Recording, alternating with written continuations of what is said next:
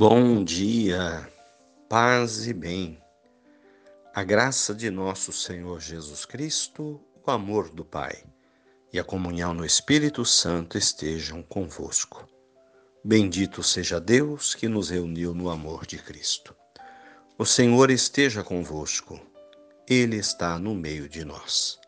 Proclamação do Evangelho de nosso Senhor Jesus Cristo, segundo São João, capítulo 8 versículos de 51 a 59.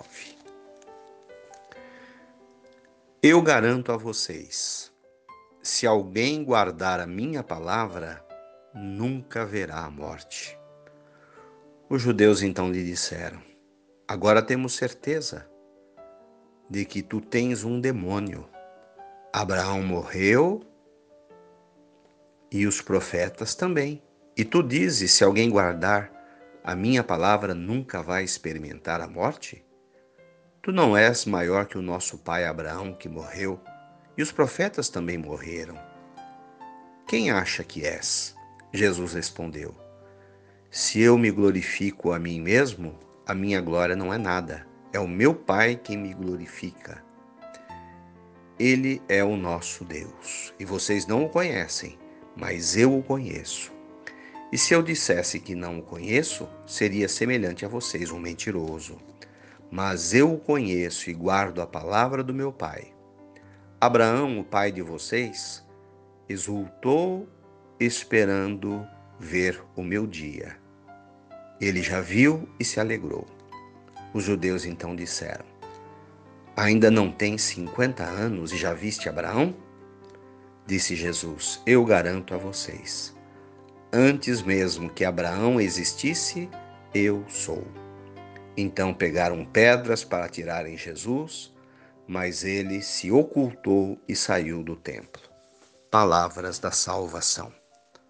Glória a vós, Senhor. É, irmãos, aqui Jesus, num debate com os judeus, coloca em questão o sentido da vida, da existência, da vida neste mundo e da vida após morte. Então Jesus diz que aquele que guardar a palavra dele, ou seja, o seu evangelho, os seus ensinamentos, a sua filosofia de, vida, jamais morrerá. Evidente que Jesus não está falando sobre a morte física, que ele coloca até em segundo plano. Jesus fala de vida na alma, de vida no coração, de alegria, de esperança, de bondade. É isso o que a fé nos traz.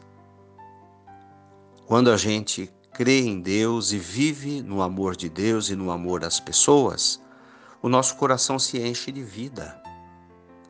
E mesmo que a gente morra, porque a gente sabe que isso vai acontecer um dia, essa morte física é apenas temporária.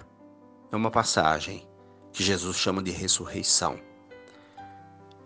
A vida, a entrada na vida eterna. Jesus dá o exemplo, olha, Abraão foi um homem de Deus, ele já viu a morte e ele gostou muito do que viu de estar na eternidade.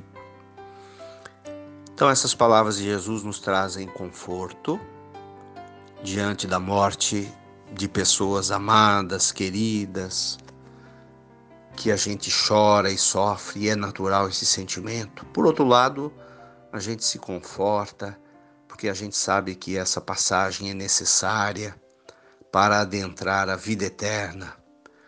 Mas o viver agora significa ouvir a palavra de Jesus, seguir a sua palavra, que é o amor ao próximo.